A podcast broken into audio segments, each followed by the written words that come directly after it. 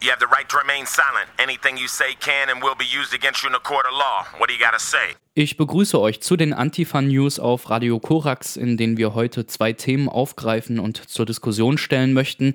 Einerseits den Tortenwurf auf Sarah Wagenknecht am vergangenen Wochenende in Magdeburg und zum anderen das Kunstprojekt der Stolpersteine. Ah! Am vergangenen Wochenende hat in Magdeburg der Bundesparteitag der Linkspartei stattgefunden. Auf diesem Bundesparteitag sollte es auch darum gehen, sich mit dem erstarkenden Rechtspopulismus in Deutschland und mit den Wahlerfolgen der Alternative für Deutschland auseinanderzusetzen. Für eine solche Auseinandersetzung innerhalb der Partei gibt es auch gute Gründe hatten doch Statistiken gezeigt, dass viele Wähler der Alternative für Deutschland eigentlich aus dem Wählerspektrum der Linkspartei kommen. Auch die Bundesparteivorsitzende Sarah Wagenknecht hat sich in Magdeburg zum erstarkenden Rechtspopulismus in Deutschland geäußert. In ihrer Rede hat sie die Regierungsparteien für diesen Trend verantwortlich gemacht. Das Erstarken der rechten Parteien sei auch eine Folge neoliberaler Politik. Dann aber fiel der Vorwurf, politisch dem Rechtsruck Vorschub geleistet zu haben, auf Sarah Wagenknecht selbst zurück. Und zwar in Form einer Torte in ihrem Gesicht. Will vielleicht jemand Käsesahne? Hinter dem Tortenwurf auf Wagenknecht stand eine Gruppe, die sich den Namen Torten für Menschenfeinde gegeben hat. Und sie haben ihre Aktion bewusst bezogen auf den Tortenwurf, den kürzlich Beatrice von Storch von der AfD getroffen hatte. Hanna Ludwig, die Pressesprecherin von Torten für Menschenfeinde, erklärt, warum sie eine gewisse Nähe zwischen Wagenknecht und Storch durchaus gegeben sieht. Alleine dadurch, dass sie den Begriff des Gastrechts benutzt und sagt, wer Gastrecht missbraucht, hat sein Gastrecht verwirkt, ist da schon ein ganz guter äh, Anzeiger für, weil Gastrecht einfach schon der Begriff super problematisch ist. Aber da hört es ja nicht auf. Auch die Forderung und die Bereitschaft, mit Pegida zu reden und dass sie abstreitet, dass es größtenteils Rassisten sind, dass sie von der Grenze der Aufnahmebereitschaft der Bevölkerung gegenüber Flüchtlingen spricht, dass sie selber von Kapazitätsgrenzen spricht. Das sind ja alles schon menschenfeindliche Äußerungen, die dem inhaltlich erstmal gar nicht so fern sind. Natürlich kann sie, ich weiß nicht, ob sie es gerne würde, aber sie könnte sich die Forderung eines Schießbefehls natürlich auch nicht leisten, weil es zumindest noch einen vordergründigen Humanismus in der Linkspartei gibt, den man in der AfD nicht findet. Aber inhaltlich ist es sich gar nicht so fern. Einen entscheidenden Satz von Sarah Wagenknecht haben die Torten für Menschenfeinde im Flugblatt zu ihrer Aktion zitiert. Je größer, inhomogener und unübersichtlicher eine politische Einheit ist, desto weniger funktioniert das. Kommen dann noch Unterschiede in Sprache und Kultur hinzu, ist es ein aussichtsloses Unterfangen. Es handelt sich um ein Zitat aus Wagenknechts neuesten Buch Reichtum ohne Gier oder wie wir uns vor dem Kapitalismus retten. In dieser Passage führt Sarah Wagenknecht aus, dass soziale Gerechtigkeit und Demokratie nur innerhalb eines abgegrenzten Territoriums funktionieren würden, und sie stellt so die Funktionalität des Konzepts der Nation heraus. Weit entfernt also von einem kosmopolitischen Standpunkt, weit entfernt von einer Kritik, die den notwendigen Zusammenhang von Kapital und Nation erkannt hat. Und mehr noch, die Homogenität der Politik- und Kultureinheit das ist eines der Hauptmotive der Alternative für Deutschland und der neuen Rechten. Es ist die zur Politik erhobene Angst vor der Komplexität der Moderne, über die man nicht fortschrittlich hinausgehen möchte, sondern von der man sich in die Borniertheit des Nationalen oder Lokalen flüchten möchte. Wenn solche Positionen auch von Linken vertreten werden, dann werden dadurch die Grenzen eines platten Antifaschismus deutlich. Es zeigt auf, dass die Rechten nicht einfach Hitler-Nazis sind und dass nicht nur die etablierten Parteien mit den Rechten mehr gemein haben, als sie zugeben mögen. Es macht die Notwendigkeit einer linken Selbstkritik deutlich. Ob ein Tortenwurf eine solche Selbstkritik innerhalb der Linkspartei möglich macht? Hanna Ludwig von den Torten gegen Menschenfeinde gibt eine Einschätzung über die Reaktionen auf ihre Aktion innerhalb der Linkspartei. Naja, ich glaube, die Linkspartei ist dann auf der Basis doch nicht so homogen, wie sie sich auf dem Parteitag gegeben hat. Witzigerweise ist noch auf dem Parteitag ein Delegierter zu uns gekommen und hat sich dreimal bei uns bedankt und sich sehr darüber gefreut. Und auch in den sozialen Netzwerken haben wir da, glaube ich, durchaus geschafft, dass eine Diskussion losgebrannt ist. Regionalpolitiker äußern sich da durchaus auch differenzierter, gerade auf Twitter gab es wenig andere Themen Samstag und doch durchaus durchmischte Reaktionen. Und meine Hoffnung ist ja noch so ein bisschen, dass sich Leute, die wirklich diesen konsequenten Antifaschismus, den sich die Linkspartei auf die Fahne geschrieben haben, noch vertreten, jetzt auch positionieren müssen und jetzt auch ganz klare Aussagen treffen. In der Öffentlichkeit ist es natürlich nicht so sehr passiert, wie Katja Kipping so schön gesagt hat. Es war ja ein Angriff auf alle und nicht nur auf Sarah, was auch eine sehr entlarvende Aussage ist, finde ich. Ob der Totenwurf zu einer Selbstkritik innerhalb der Linkspartei führt, bleibt abzuwarten. Unterdessen hat die Aktion gegen Sarah Wagenknecht nur auf einen Aspekt des Problems mit der Linkspartei hingewiesen. Schnittmengen in den Positionen von Wagenknecht und der AfD sind die eine Sache. Eine andere Sache ist die falsche Reduktion des Kapitalismus auf Gier und multinationale Konzerne, wie sie auch, aber nicht nur von Wagenknecht immer wieder zu hören ist. In diesem Zusammenhang wäre auch auf den linken Bundestagsabgeordneten Dietmar Dehm zu verweisen, der sich immer wieder durch extrem israelfeindliche Äußerungen hervorgetan hat und der im Zusammenhang mit der reaktionären Mahnwachenbewegung an einem Querfrontprojekt in Deutschland strickt. Es ließen sich einige weitere Beispiele nennen. Beispiele, die geltend machen, was die Tortenwerfer in ihrem Flugblatt als abschließenden Satz geschrieben haben. Antifaschismus kennt kein Parteibuch. Zwischen 1933 und 1945 haben die Nationalsozialisten Juden, Homosexuelle, sogenannte Asoziale, Sinti und Roma, Kommunisten und andere politische Gegner sowie religiöse Minderheiten verfolgt, verschleppt, in Konzentrationslager gesperrt und vernichtet. Eine Auseinandersetzung mit den Biografien dieser Opfer des Nationalsozialismus macht die Brutalität der nationalsozialistischen Herrschaft besonders deutlich. Es ist wichtig, an die Opfer des Nationalsozialismus und ihre Schicksale zu erinnern, und eine Möglichkeit einer solchen Erinnerungsarbeit sind die Stolpersteine. Kleine quadratische Messingtafeln mit abgerundeten Ecken, die in das Pflaster vor den ehemaligen Wohnhäusern der Opfer eingelassen sind und auf denen ihre Lebensdaten eingraviert sind. Ausgedacht hat sich das Konzept der Stolpersteine der Künstler Gunther Demnig. Die Idee gibt es seit 20 Jahren, Inzwischen liegen rund 48.000 Stolpersteine in Deutschland und 17 weiteren europäischen Ländern. Die Stolpersteine bringen ein Gedenken an die Opfer des Nationalsozialismus in den Alltag hinein und sie machen deutlich, dass die Opfer des Nationalsozialismus zuvor mitten unter den Deutschen gewohnt hatten, dass also ihre Verschleppung und ihr anschließendes Fehlen aufgefallen sein muss. In Hamburg erinnert ein solcher Stolperstein an Erna Lieske, die 1943 in Auschwitz ermordet wurde.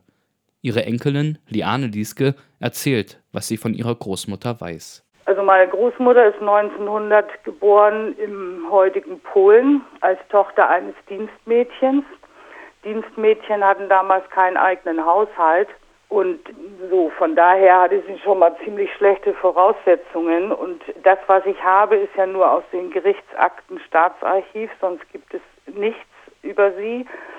Und da steht eben, dass sie das erste Mal 1917, also da war sie 17, 20 Kilometer von ihrem Wohnort hat sie irgendwas Obst oder so äh, äh, mitgehen lassen und ist dann irgendwie zu zwei Tagen Haft verurteilt worden.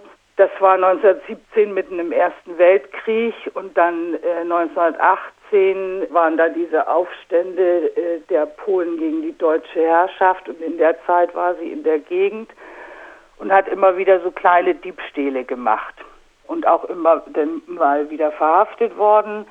Und dann ist sie weiter Richtung Thüringen, als das polnisch wurde. Und äh, wenn sie Arbeit hatte, dann war alles gut. Also sie hatte äh, zum Beispiel, als sie dann nach Hamburg kam, eine Untermieterin, also sie hatte ein Untermietzimmer und ist mit der Vermieterin dreimal umgezogen. Die hat sie auch jedes Mal mitgenommen. Für die war das so eine Art Tochterersatz scheinbar und für meine Großmutter so eine Art Mutterersatz. Und äh, dann hatte sie Arbeit hier, hatte einen Verlobten und da äh, hat gar nichts stattgefunden. Dann hat sie ihre Arbeit verloren und diese Vermieterin ist zu ihrem Bruder nach Sachsen gefahren und hatte dann eine andere Untermieterin reingeholt, eine Bekannte von ihr, die hat dann gesagt, ja, das ist ja, also dass meine Großmutter schon mal Straftaten begangen hat und dann hat sich der Verlobter von ihr getrennt und dann hatte sie keine Arbeit und dann war wieder alles weg so und dann hat sie wieder angefangen zu klauen, also irgendwelche Betrügereien gemacht. Und das war immer so im kleinen Stil, um eben zu überleben. Also wo ich so äh, aus dieser, also ich habe mich ziemlich mit den Hinter historischen Hintergründen befasst. Und da war so klar, also äh, so eine Frau, die alleine ist, keine Familie hat, auf Arbeit angewiesen ist und wenn sie keine Arbeit hat, um Geld zu verdienen, kann sie sich prostituieren oder sie kann Betrügereien machen. So eine andere Möglichkeit gab es ja nicht, weil so ein Zimmer kostete 45 Reichsmark im Monat und die Arbeitslosenunterstützung war 6 Reichsmark in der Woche, also 24 rund im Monat. So. Also sie hatte keine, keine weiße Weste, ist schon klar, aber ich finde, man muss mal die Verhältnismäßigkeit sehen, also A, welche Chancen sie hatte, weil hätte sie sich prostituiert, wäre sie auch als asozial eingestuft worden und ins KZ gekommen. Und durch diese Betrügereien hat das den gleichen Effekt gehabt. Wer in Hamburg Nord die Armgardstraße entlangläuft, kann dort auf den Stolperstein stoßen, der an Erna Lieske erinnert. Die Enkelin von Erna Lieske, Liane Lieske, hat diesen Stolperstein durch Zufall entdeckt und als sie diesen Stein zum ersten Mal gesehen hat, ist sie erschrocken. Denn auf dem Stein war zu lesen Gewohnheitsverbrecherin. Als einzige Information neben ihrem Geburts- und Sterbedatum war also jene Kategorie zu lesen, mit der die Nationalsozialisten Erna Lieske eingeordnet und verfolgt hatten. Liane Lieske erachtet die Fortsetzung der Bezeichnung ihrer Großmutter als Gewohnheitsverbrecherin auf dem Stolperstein als unwürdig. Also ich finde, auf dem Stein, auf den Steinen sollte das stehen, was zum Beispiel bei den jüdischen Menschen auch steht. Und in Hamburg gibt es Bücher, Biografien über die Menschen, die Stolpersteine haben. Und da wird auch die Biografie meiner Großmutter zum Beispiel mit, mit veröffentlicht.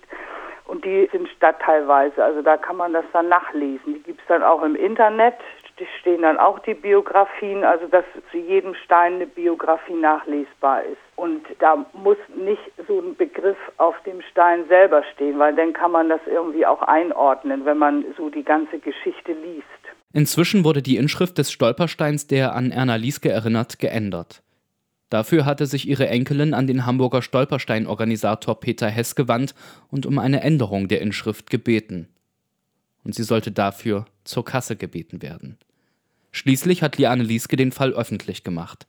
Sie berichtet von den Reaktionen des Künstlers Gunther Demnig auf ihre Kritik. Also er hat ja auf seiner www.stolpersteine.eu, also auf dieser offiziellen Stolperstein-Webseite, hat er einen offenen Brief geschrieben an die Schreiberlinge von Taz und anderen weil die Taz hatte dann irgendwann so darüber auch geschrieben, über diese Inschriften und wie da diese Nazi-Ideologie eigentlich reproduziert wird. So. Und dann schreibt er daraufhin einen offenen Brief und sagt eben, ja, also diese Begriffe gab es ja und Menschen wurden ja auch deswegen verurteilt und da gehe ich mit ihm einig, genau.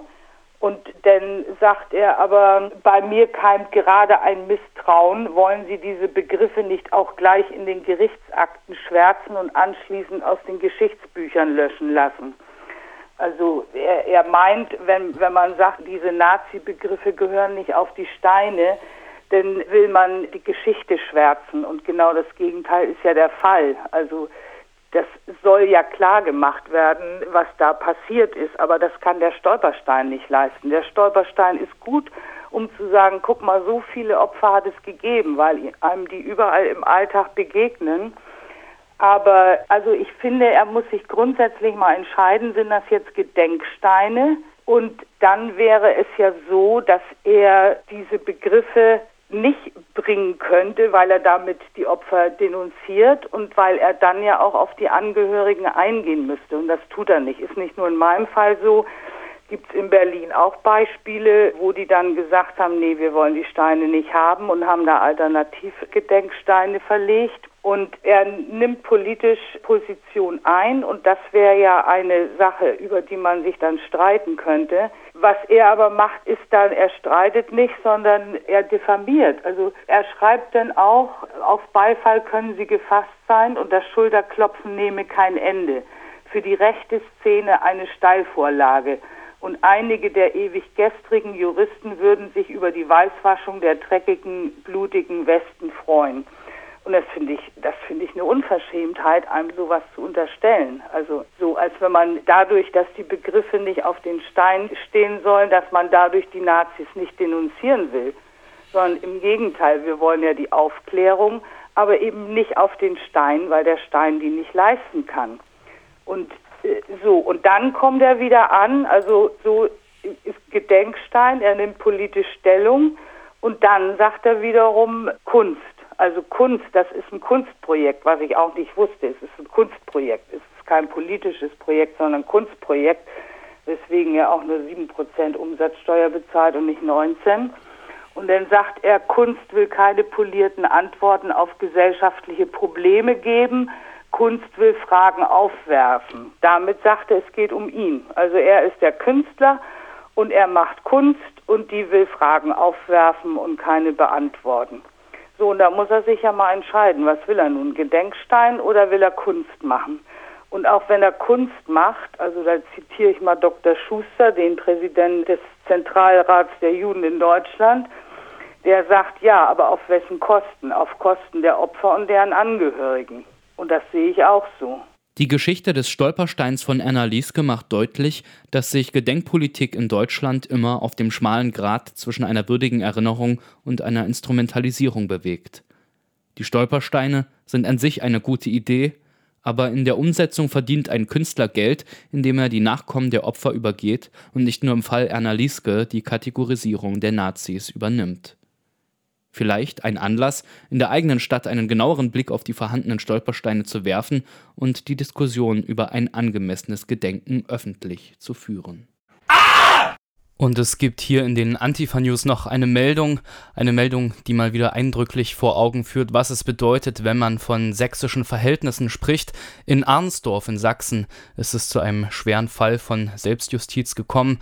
Ein junger Iraker soll in einem Supermarkt erhitzt mit einer Kassiererin diskutiert haben. Wie die Süddeutsche Zeitung berichtet, sei der 21 Jahre alte Mann psychisch krank und er soll sich in der örtlichen Psychiatrie in Behandlung finden. Im Zuge der Diskussion zwischen dem Iraker und der Kassiererin seien dann plötzlich vier Männer aufgetaucht. Männer, die T-Shirts mit der Aufschrift Bürgerwehr trugen. Sie sollen den Iraker aus dem Supermarkt gezerrt und ihn anschließend mit Kabelbindern an einem Baum gefesselt haben. Als die Polizei aufgetaucht ist, habe diese die selbsternannte Bürgerwehr des Platzes verwiesen, Personalien hat sie nicht aufgenommen. Laut der sächsischen Zeitung soll es sich bei einem der Täter, jetzt wird's noch ein bisschen sächsischer, um einen CDU-Gemeinderat handeln. Auf den Vorfall angesprochen, soll dieser gesagt haben, dass es ihm und den anderen Tätern darum gegangen sei, Zivilcourage zu zeigen. Es scheint, als ob der Begriff der Zivilcourage in Sachsen eine besondere Bedeutung hat und es stellt sich die Frage, wie lange wir noch von solchen Nachrichten aus Sachsen hören müssen. Dieser Vorfall, dass vier Männer, die sich als Bürgerwehr inszenieren, einen jungen Iraker an einen Baum gefesselt haben, der soll sich schon Ende Mai ereignet haben. Die Polizei hat diesen Fall nicht öffentlich gemacht. Es ist allerdings äh, ein Video im Internet aufgetaucht, wo dieser Vorfall gezeigt wird. Und jetzt ist dieser Vorfall gerade öffentlich geworden. Das waren soweit die Antifa-News hier auf Radio Korax, die ihr an jedem Donnerstag in unseren drei tagsüber Magazinen hören könnt und die nachhörbar sind unter freie-radios.net. Und damit verabschiede ich mich vorerst bis nächste Woche. Ah!